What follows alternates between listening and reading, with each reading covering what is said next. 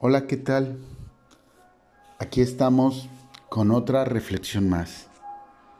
Hoy quiero utilizar, quiero leer los versículos de Efesios 6 del 1 al 4.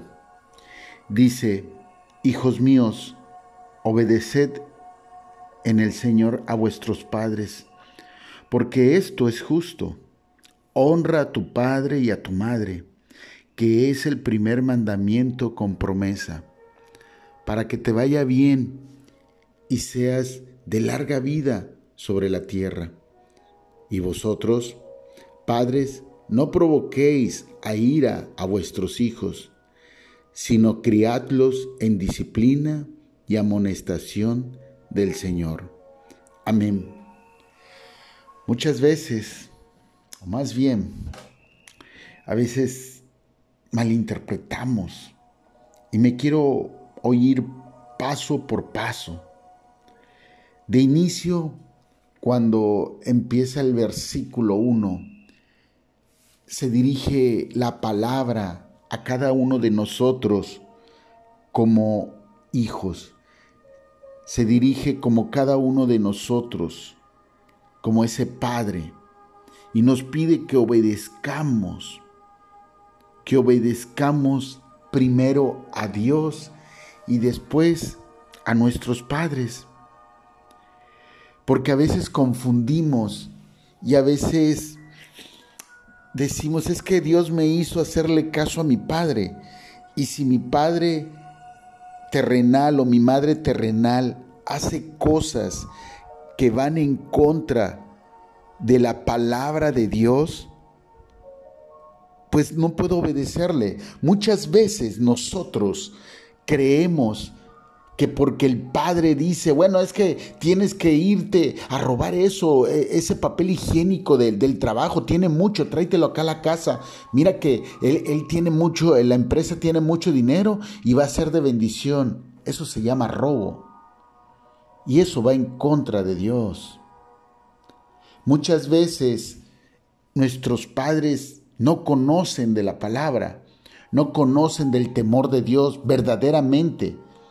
Hablan de Dios, hasta hacen fiestas, celebran y todo, y, no sé, hacen mil cosas religiosamente, pero no conocen de la palabra, no conocen del amor de Dios, fomentan las cosas contrarias a lo que dice la palabra, fomentan el egoísmo, fomentan el desamor, fomentan el adulterio. Fomentan tantas cosas que no se dan cuenta. Y lo dice claro, obedeced primero el Señor y a vuestros padres después. Quiere decir que nuestros padres deben de estar en los mismos canales de la palabra de lo correcto que Dios marca.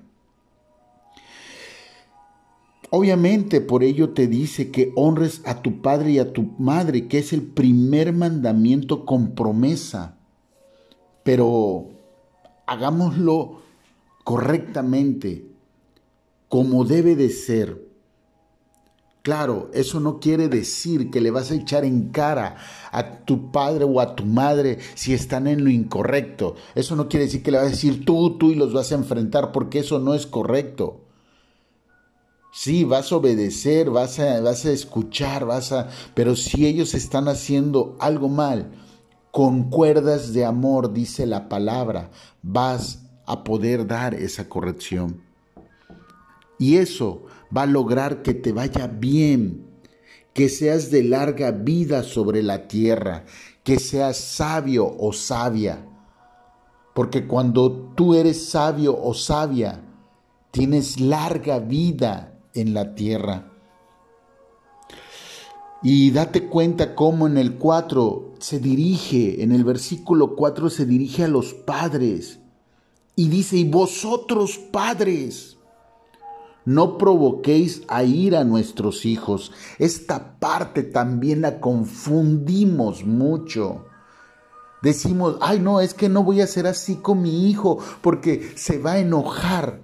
No, no se está refiriendo a que se vaya a enojar contigo.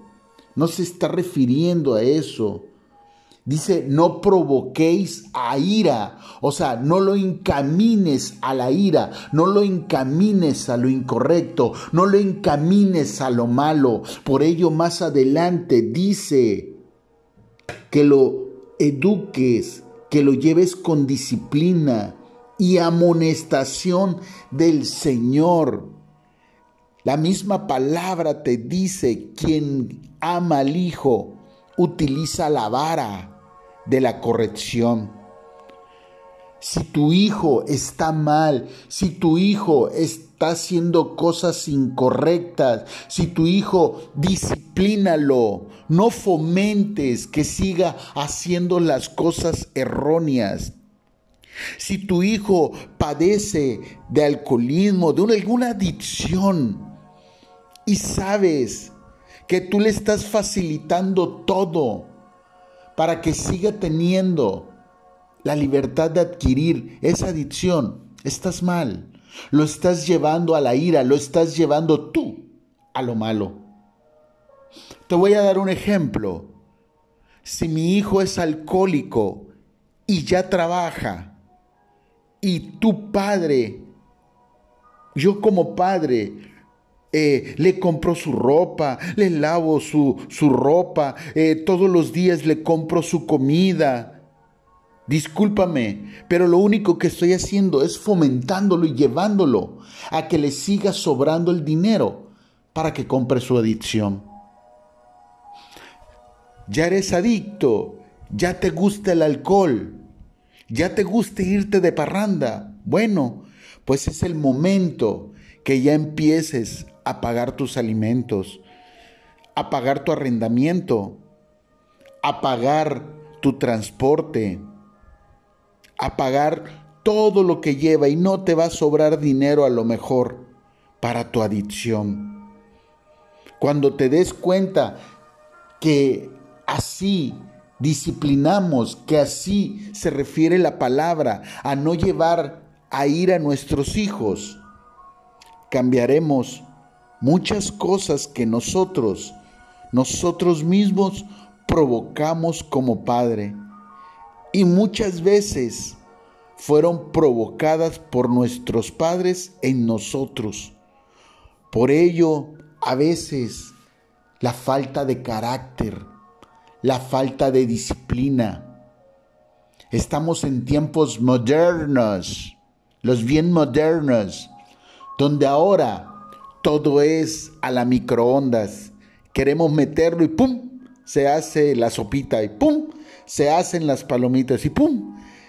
Ya no queremos pasar el proceso, ya sí queremos llevar nuestra vida.